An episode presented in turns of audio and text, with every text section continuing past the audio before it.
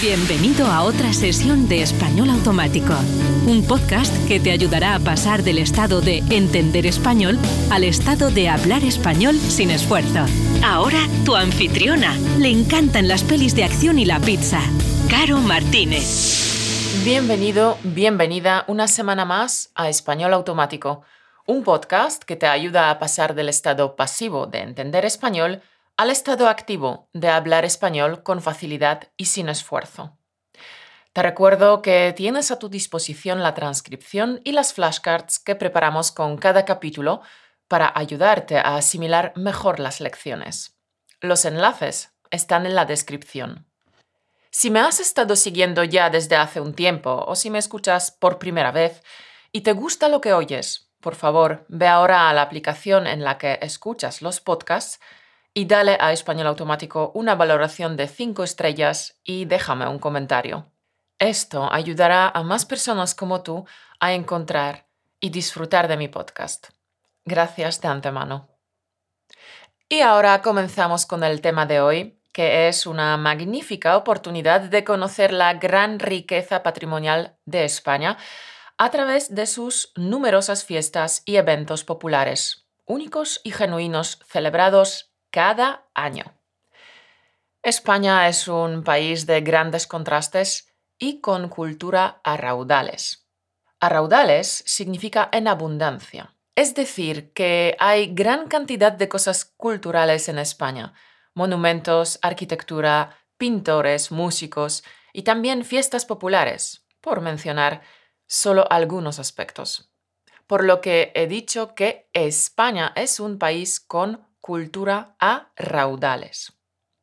En España hay tradiciones, costumbres y folclore únicos y mueven cada año a millones de turistas en busca de experiencias auténticas y castizas. Castizo significa que es genuino o típico de un lugar. Experiencia castiza. Bien, pues las tradiciones y las fiestas de España resultan muy atractivas para los extranjeros.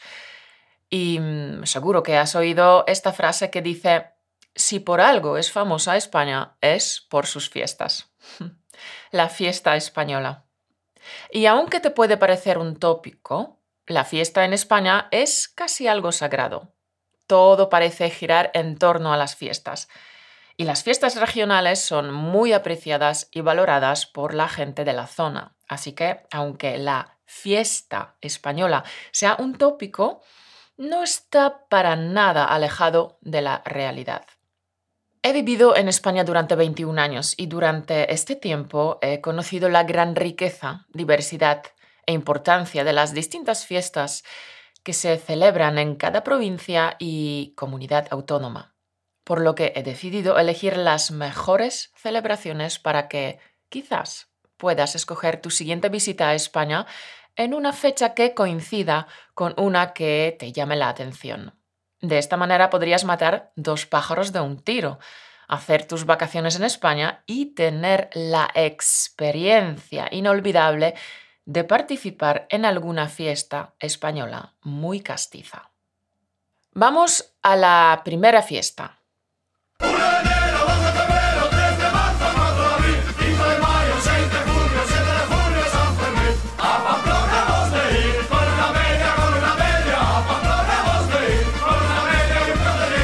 Pamplona hemos de ir si queremos escuchar esta cancioncilla clásica.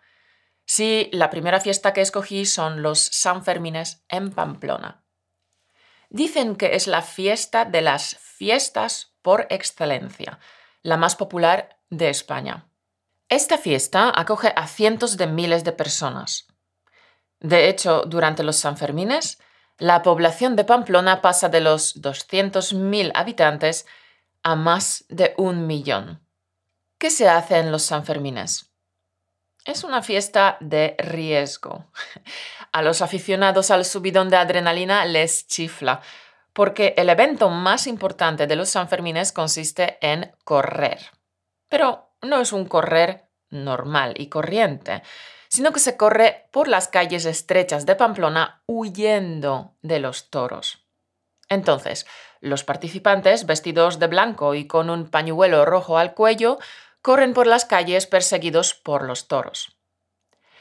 Antes podía correr cualquiera, pero ahora creo que retiran a todos los borrachos para que no haya accidentes sanguinolentos. Tampoco se permite correr en chanclas, ya que algún que otro turista con mucha fe en sus posibilidades lo ha intentado. Pero claro, como te imaginarás, es un poco complicado huir de un toro de 500 kilos en chanclas, así que prohibido. Pues nada, si te gusta correr y la adrenalina es lo tuyo, los Sanfermines quizás sean algo que quieras probar.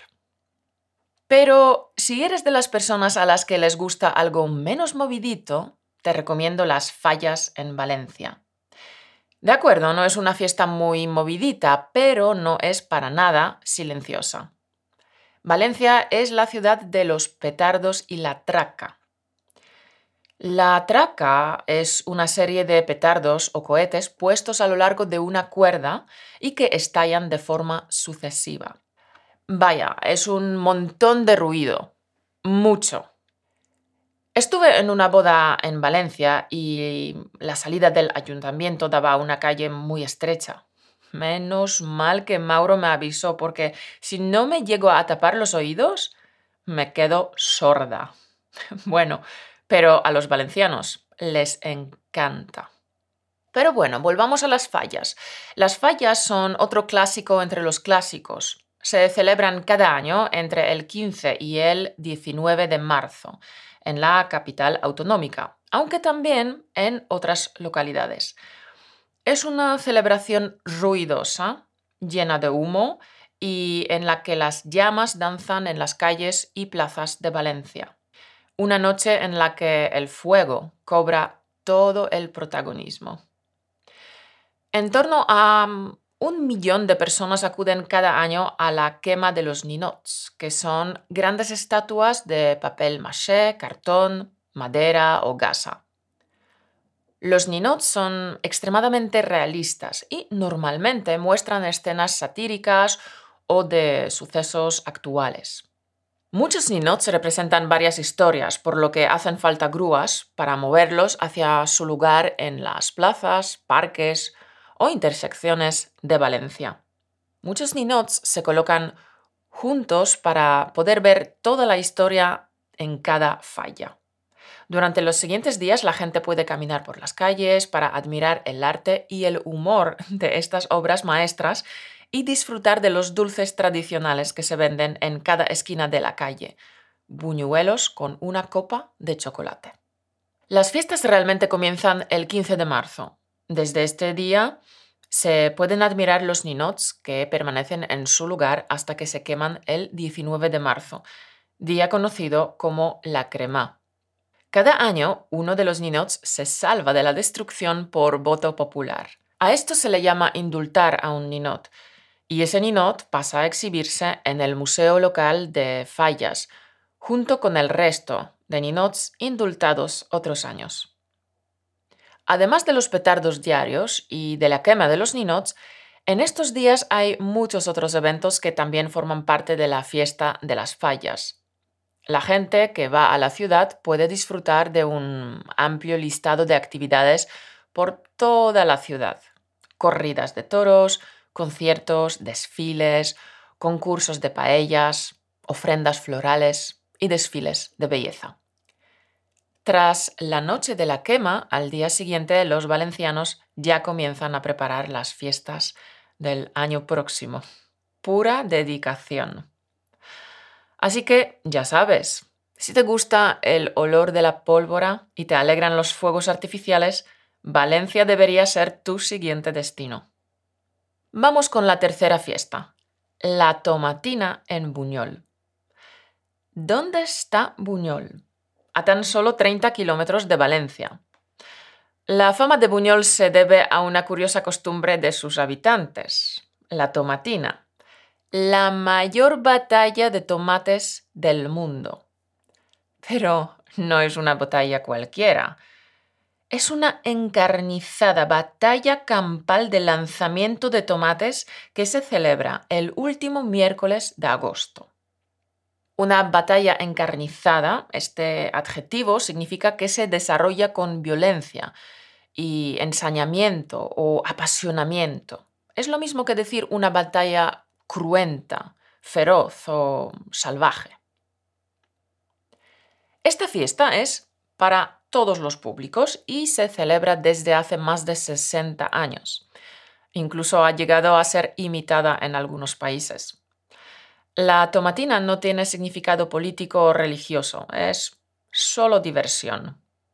Durante la semana previa a esta batalla, los 9.000 habitantes de Buñol ven cómo su ciudad se multiplica en tamaño, es decir, que hay una gran afluencia del público de fuera que viene para participar a esa monstruosa batalla de tomates.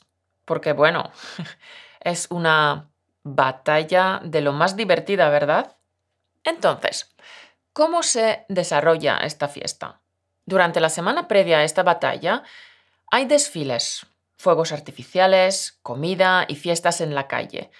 Luego, en la madrugada del último miércoles del mes de agosto, los comerciantes y dueños de los negocios que hay a lo largo de la Plaza Mayor se dedican a cubrir las ventanas y las puertas para prepararse para todo lo que está por llegar, es decir, la batalla. Los camiones rugen por las calles empedradas anunciando que traen el arsenal de tomates para que la multitud pueda usarlos como munición. Según he podido averiguar, durante la fiesta se arrojan unas 120 toneladas de tomates. La batalla comienza con el sonido de unos cohetes que mm, avisa a la gente de que ya es la hora de empezar a arrojar los tomates. Esta locura dura exactamente una hora y se termina de la misma manera como se inició, con el sonido de un cohete. Tras la batalla, las calles quedan inundadas de semillas y de pulpa de tomate. Las calles se lavan con mangueras de agua y quedan impecables gracias a la acidez de los tomates y los participantes de la batalla pueden lavarse los pegotes de tomates en las duchas públicas. Sorprendentemente, solo el 8% de los participantes son españoles. Los países con más tomateros son Australia, Japón, Gran Bretaña y Estados Unidos. Si quieres visitar la tomatina, ten en cuenta que ahora hay un límite para el número de participantes, 20.000, por lo que deberás reservar tu pase con antelación. Pero te aviso, si quieres participar en la tomatina y hacer fotos, ten cuidado. Todos le lanzarán tomates a tu cámara. Ok. Yo creo que voy a parar por hoy porque aunque quería hablar de otras fiestas también, em, el tiempo se me echa encima. Continuaré con el tema de las fiestas en el próximo capítulo. Te recomiendo que entres en Google y busques fotos de las fiestas de las que he hablado hoy. Los Sanfermines en Pamplona, las Fallas de Valencia y la Tomatina de Buñol. Dichas fiestas son espectaculares y hay fotos curiosas. Seguro que te despiertan las ganas de participar. Y dime en los comentarios si has estado alguna vez o si has participado en alguna de estas tres fiestas. Ponle en los comentarios uno, dos o tres. Mm, y la última pregunta. ¿Conoces más fiestas populares en España?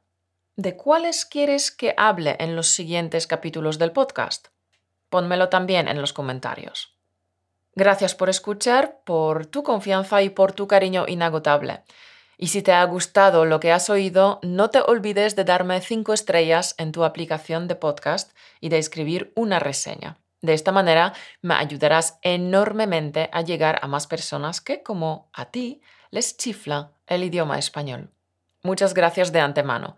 Eres un solete. Que pases una semana maravillosa y productiva. Chao. Gracias por escucharnos.